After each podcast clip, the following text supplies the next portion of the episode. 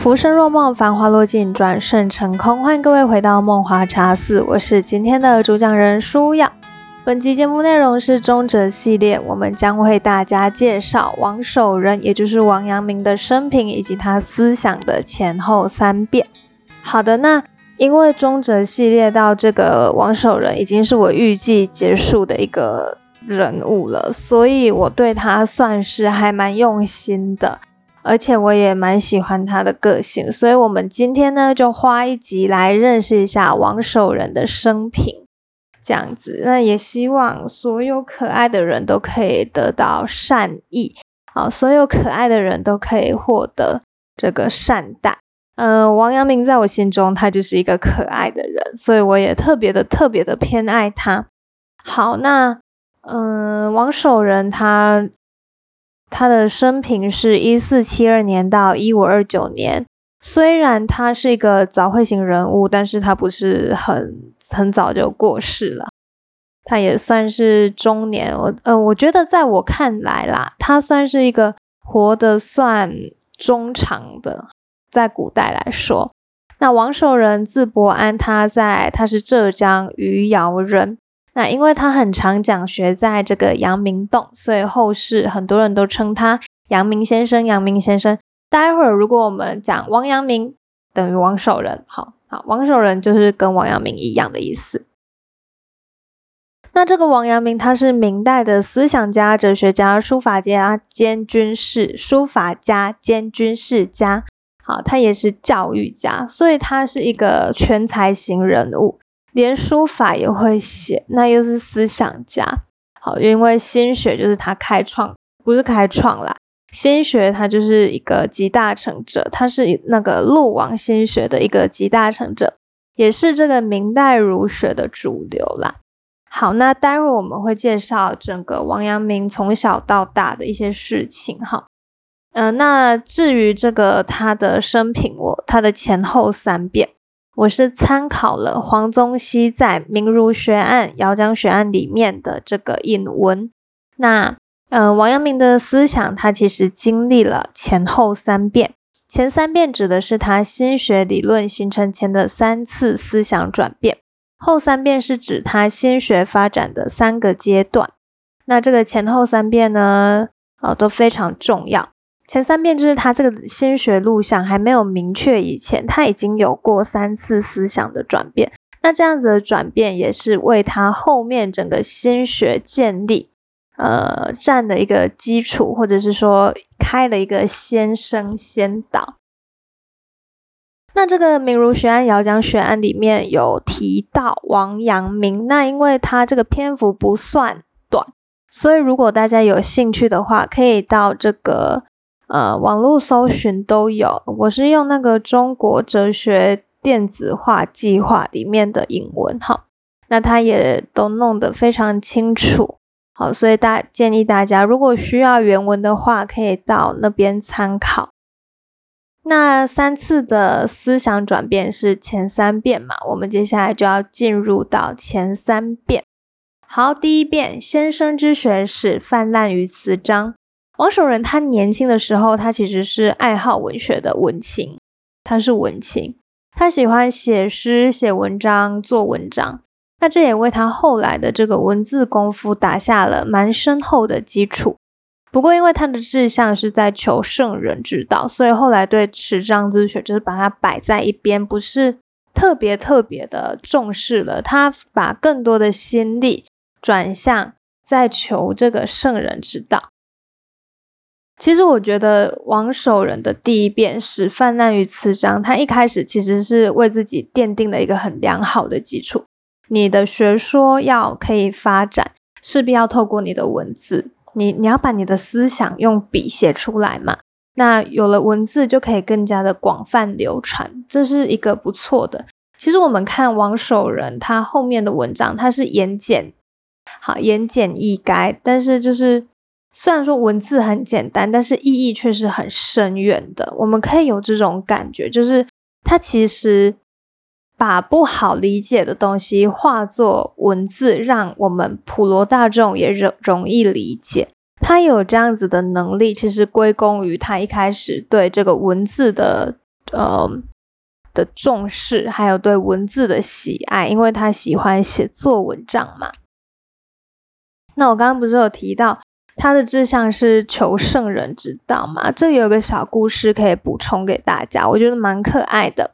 他在十二、十一二岁的时候啊，十一二岁，他在京师，也就是在北京读书的时候，他就问那个师私塾的老师说：“何谓第一等事？”他说：“老，请问老师，这世界上第一重要的事情是什么？”老师就回他说：“回答他说。”只有读书获取科举名第，老师就说，当然是要读书考科举，得到一个好的名次啊。然后王王阳明听到，他就说，第一等是恐怕不是读书登第，而是读书学做圣贤。天呐，他跟老师的差距就有了哦。他挖陷阱给老师，诶他先问老师，老师老师，这世界上最重要的事情是什么？老师就说：“当然是读书考试考第一名啊！”然后呢，他竟然又反反将老师一军，他说：“最重要的是，可能不是读书考第一名哦，可能是读书当圣贤。一个是功利主义的取向，一个是道德取向。那很显然，王阳明对老师的最后一个回答就是读书学做圣贤。他已经体现出了他很高层次的这个。”嗯，这个小智慧也是我我我觉得有可能算是小聪明吧，因为据我了解，王守仁王阳明他小时候其实是很叛逆的，他这样子他可能只是对他可能就是有一点小聪明的，然后回老师很俏皮的这样子。不过我们也可以发现，扣回我们一开始在讲宋明理学前导的时候有说过。宋代的读书人，他们有很强、很这个很大的一个气象，因为宋代的这个赵匡胤，他是非常礼遇读书人的，所以说这些读书人觉得自己可以为国家做出一点贡献，啊，他们可以当一个圣贤，可以当这个修身齐家治国平天下的人物，他们把他们自己的气象拉拔到一个很高的境界。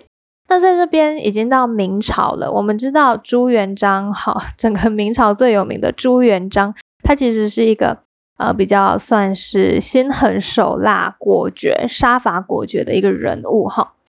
他不可能让任何人凌驾在他上面，好，凌驾在他身上。也就是说，以往读书人可以跟皇帝平起平坐，那到了明朝，这已经是 impossible，这是不可能的事情了。那么王守仁、王阳明在这个时候，却有这个跟宋代理学家或者是说宋代学者一样的气象，我想也是一个蛮了不起的小孩啦。可是呢，如果我是他的老师，我就会不开心，我会在心里悄悄的记上他一笔，竟然敢挖陷阱给我跳，小坏蛋，我就会这样想哈。啊，不过我们可以发现，他真的是一个机灵的小孩啦。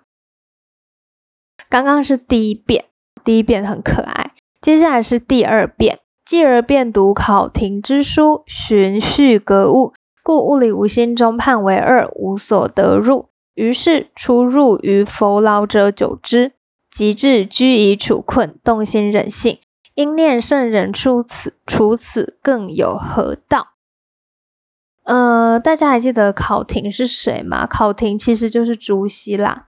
早期他杨明，他早期是很崇拜朱熹的，他就是把朱熹的学说思想奉为圭臬这样子。那二十一岁的时候，他就跟父亲在北京啊，他就遍寻整个朱熹的著作，就是循序格物故，物理无心中判为二。他曾经试图想要实行格物致知的这个理论，这个方法论嘛。不过啊，他就沉思数数日，他他开始阁主。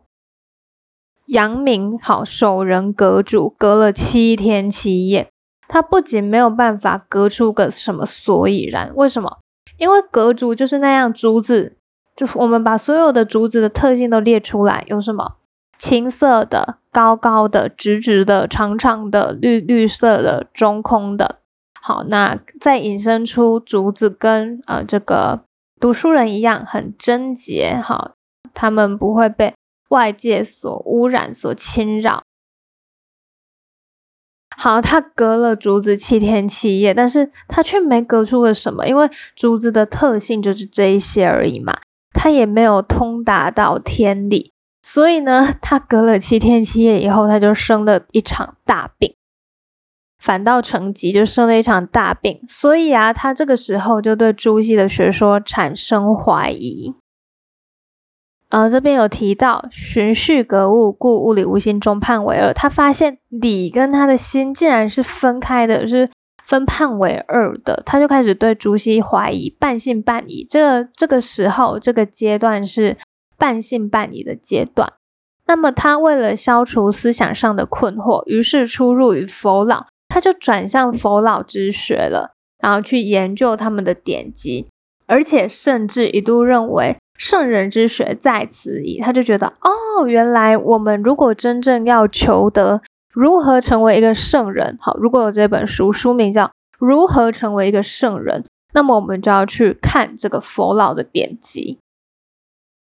不过后来他又不满佛教的这个思想违背伦常，所以他一又在一个半信半疑的程度。我就觉得，哎，到底是还是不是？好像是，然后又好像不是这样子。好，这个是他思想的第二次的一个转变，从儒学到佛道，然后又怀疑佛道的一个转变。接下来是前三遍里面的第三遍：忽物格物致知之止，圣人之道，无性自足，不假外求。这个王守仁、王阳明，因为他反对一个太监，那个太监叫刘瑾。刘瑾专权，所以他被贬成这个贵州的龙场驿丞。龙场驿丞在干嘛？就是差不多是在送文件，然后如果有战争，他算是一个交通，算是可以帮忙运送物资的一个人物啦。就是在朝廷跟战场上面运送物质的。然后这个贵州龙场，它是一个很很可怕的地方，它就是呃有点嗯环境不太好啦。所以说，这边他居于处困，动心人性，忽物格物之止。物昧中若有人与之者，不觉欢呼；纵者皆惊，使之圣人之道，无性自足。他在一个很困难的地方，环境很不好，很多虫子，而且这个太监还会派杀手想要暗杀他，就是因为太监刘瑾觉得。王阳明他是一个会会对他的未来造成威胁的一个忠臣良君，忠臣啊，没有良君。他觉得，哦，这个王阳明这个小孩啊，有点不乖哈，一直一直要反对他，所以他就把他就想要刘瑾，就想要暗杀王守仁。所以王守仁在这么一个困难的环境，他就。悟到了，他反而在龙场悟到，他领悟了，他领悟了什么呢？我刚刚有念哈，雾昧中若有人遇之者，不觉欢呼；纵者皆惊。他在半梦半醒之间啦，好像有人就告诉他了一些什么，然后呢，他就很开心、很开心的欢呼啊，他旁边的人都被他吓了一跳，以为他在做什么呃梦哈。然后呢，使之圣人之道，无性自足，向之求利于事物者，物也。他发现了所谓的圣人之道，我们要怎么成为一个圣人呢？只要我们无性，我们自己，我们自己本身就有一个能成为圣人的一个内在的动能性了，一个驱动性了。以前向之求求理于事物者，物也。像就是以前的意思。他以前呢都求理，从哪里求理？从具体的事物里面求理。比如说。他隔了七天七夜的竹子，但是没隔出什么嘛。好，他就说啊，原来原来这是错误的方式，这不是一个正确的啊，这个求理的一个方式。原来我们自己内心就有足以成为圣人的这个资格了。这个内在的一个驱动性了，这也是他思想的第三次转变，这前三遍里面的第三遍，同时也标明这个阳明心学的确立。好，也就是说，它其实是一个比前面这个陆陆九渊更加的精确的一个心学就这样发展。心学如果是说从陆九渊开始萌发的话，那么就是在王阳明这边确定了、成熟了、开花结果了。我们可以这样子来做一个判断。接下来我们要讲他心学发展的三阶段，也就是后三变。前三遍是呃他的先学思想确定以前的一个三次的思想转变嘛，他从喜欢写文章、喜欢诗词歌赋，后来呢开始啊相信这个朱熹格物致知，不过呢他又开始怀疑格物致知到底是不是能通达天理，他自己尝试过了格竹七天，但是却一无所获。所以他后来转而进入这个佛道里面，寻求圣人之道。后来又发现啊，佛道好像不是对的。他在农场的时候就领悟到了，在一个非常困难的环境，时时刻刻要担心被暗杀的环境，他反而发现哦，原来要成为圣人，我们自己本身就有足以成为圣人的这个资格了。渔夫渔妇都能成为圣人。这是他前三遍嘛，接下来就是开始薪水已经到农场，已经有点小确，已经有点确定了嘛，所以后三遍我们要开始后后三遍超长的。好，我先为大家念第一遍，后三遍的第一遍，自此自此以后，进去之业以一本源，以墨作成心为学的。有未发之中，始能有发而终结之和。视听言动，大帅以收敛为主，发散是不得已。一开始他这个是把心本心的本体跟情感划分为二。他认为以发之和的至善至美的这个感情的发生，是因为未发之中，也就是心的本体。我再讲一次哦，他的意思就是说，我们要有心的本体，我们有未发嘛。好，所以我们就会有已发，已发跟未发在这边是分开的，是因为先有未发，然后呢才会有已发的这个产生，才会有已发的这个至善至美的情感来发生。所以他主张求圣人之道应该要以收敛为主，好，修养的方法就是他的功夫论应该要是默坐成心，就是我们静坐，然后呢就去思考。然后就去把自己的心弄得干干净净的，就可以认识到外界。这样好，当然这边他强调的是主观精神的修修养活动，也就是他要排除外在事物对内心的干扰。默坐以后才能成心。为什么？因为我们透过静坐，我们可以安定自己的身心灵。那所有外在的事物。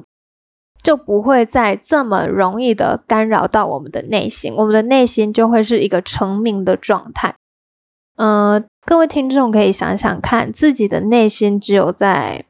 呃，不能这样说哈。啊，各位听众可以想想看，自己的内心在什么时刻，或者是说什么时段，是让你感受到是真的成名的，是没有受到。外物的干扰，没有杂念嘛，没有杂讯，就是一个很安静、很纯粹、很本然的心呢。大家可以想想看，我想这是非常困难的，因为现在的社会，或者是说现在的环境，整个资讯量是非常爆炸的。我们一坐下来，一打开手机，就会有好多好多新闻充斥在你的。脑海，或是说呈现在你的眼前，你不想接收它都很难。你不想接受它都很难。你今天不想点开这个新闻，但是你就是看到标题啦，你就要开始去想：哦，最近疫情又怎么又怎么了？好，那最近天气又怎样又怎样？哪里又发发生生森林大火？哪里又开始做水灾？有台风等等的，这一些都是我们。外在事物会对内心受的，呃，会对内心造成的一个干扰，这是我们无法避免的。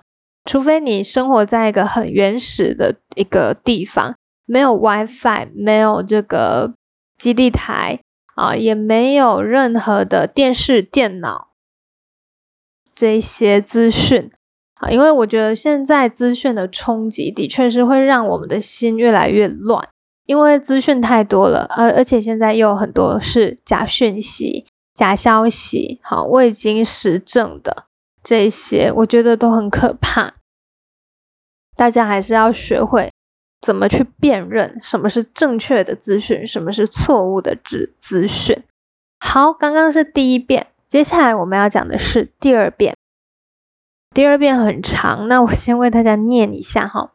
将又以后专题致良知三字，莫不假作，心不待诚，不习不虑，出自自有天择。盖良知即是未发之中，此此之之前更无未发。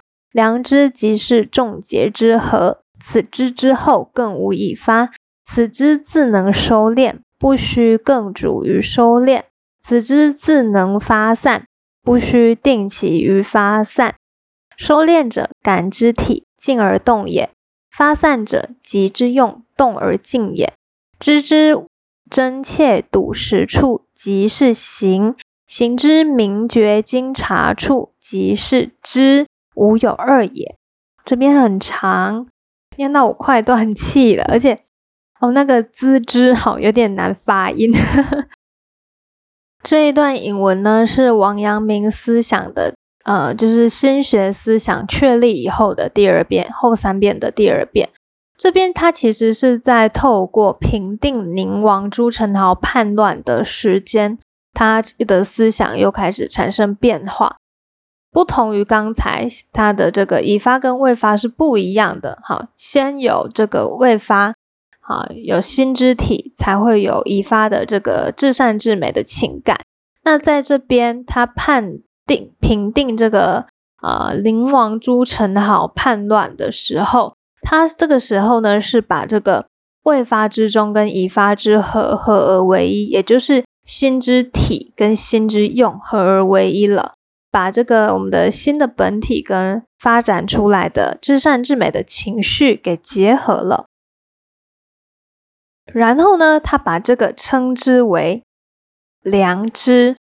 从此以后，他就开始不断不断的去提倡治良知。他认为养心不一定要静坐，呃，然后修养不一定要收敛。他更加强调的是所谓的知行合一。那这个知行合一以后呢，会有专门一集为大家深入的讲解。治良知也是。所以，我们这边呢，就尽快的带过而已。接下来我们要看的是它的第三遍。那这个第二遍，我们只要把捉啦。第一遍思想确定，先学思想确定以后的第一遍，就是已发未发是分开的，新的本体跟新的情感是分开的。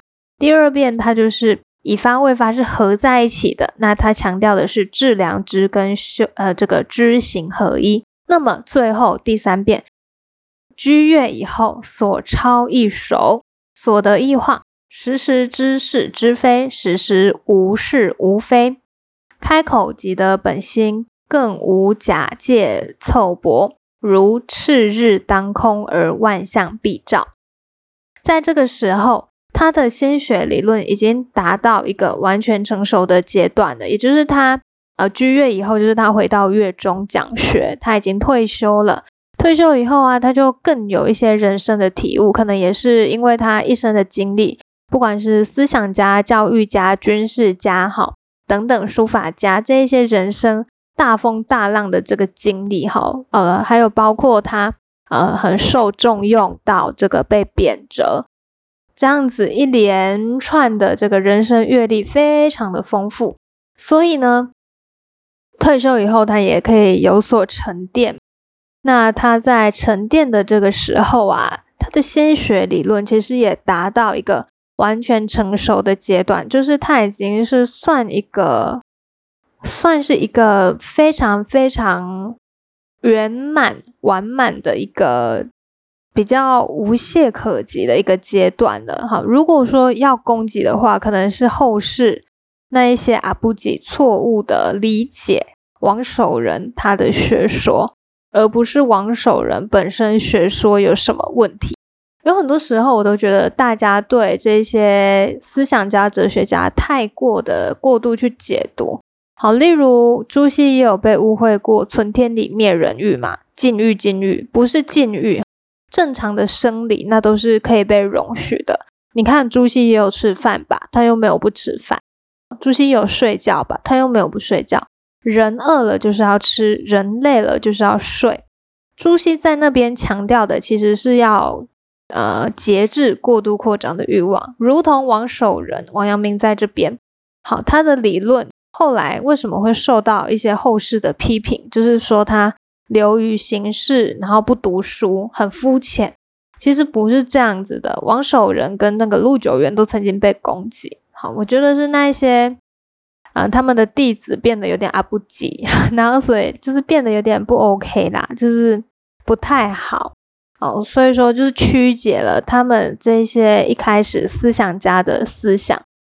啊，而造成的一些误会，所以真的读书要读好一点，不要人云亦云，好，也不要变成邪魔歪道。好，最后呢，嗯，我跟大家补充一下《传习录》上的一个资料哈，嗯，然后呢，为今天这一集做一个总结。好，我念喽，好，这个也有点长，不过大家可以听听。心即理也。天下又有心外之事、心外之理乎？且如事父不成，去父上求个孝的理；事君不成，去君上求个忠的理；交友之名不成，去友上名上求个信与人的理。都子在此心，心即理也。此心无私欲之弊，即是天理，不须外面添一分。以此纯乎天理之心，发之是父，便是孝；发之是君，便是忠；发之交友之名，便是信与人。这边传习录啊，其实是点出这个是王阳明心集里命题的首次表述，也是他阳明心学的确立。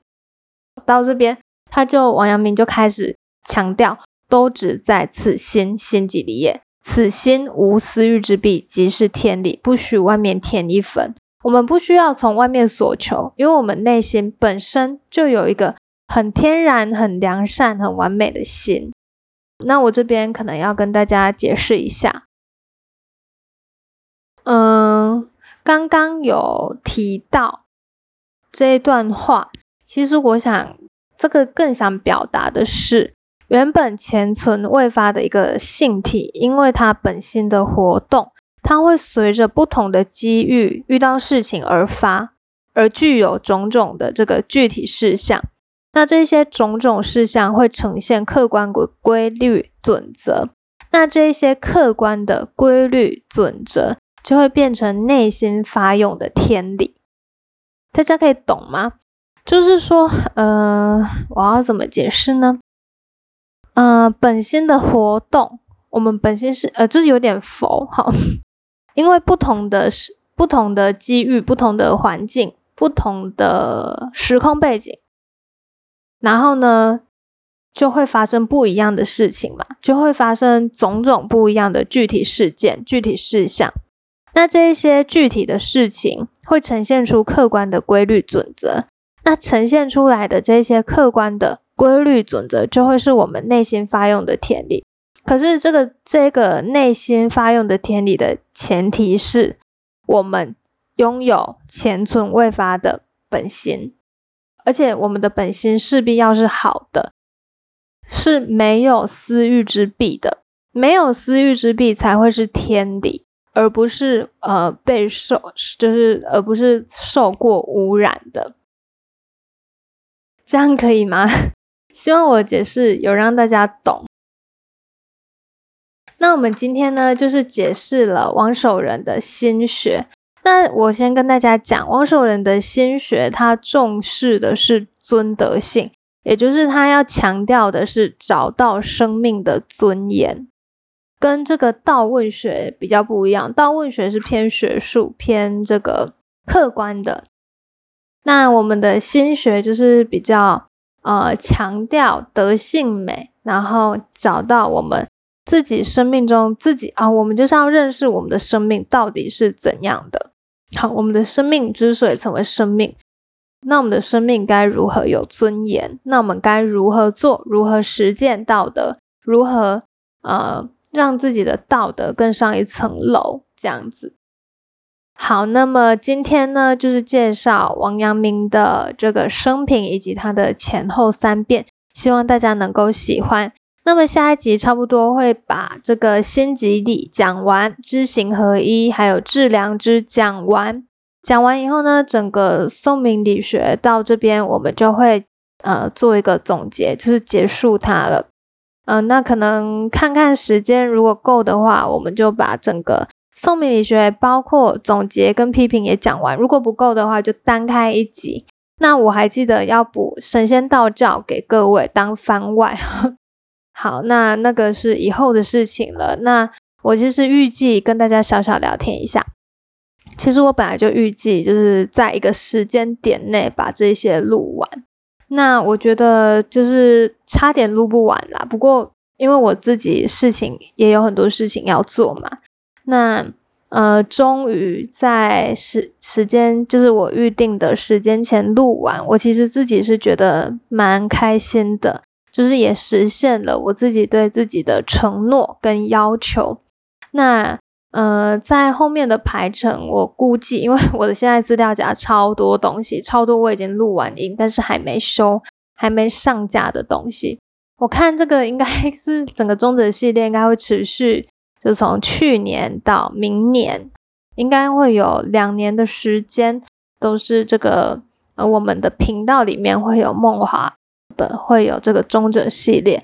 那其实对于这个系列的结束，我也是蛮舍不得的啦，就觉得哦，原来自己也嗯，就是实现了对自己的诺言，把这个整个这个。九流十家到宋明理学给结束了，其实很多大学应该也是都教到宋明理学而已。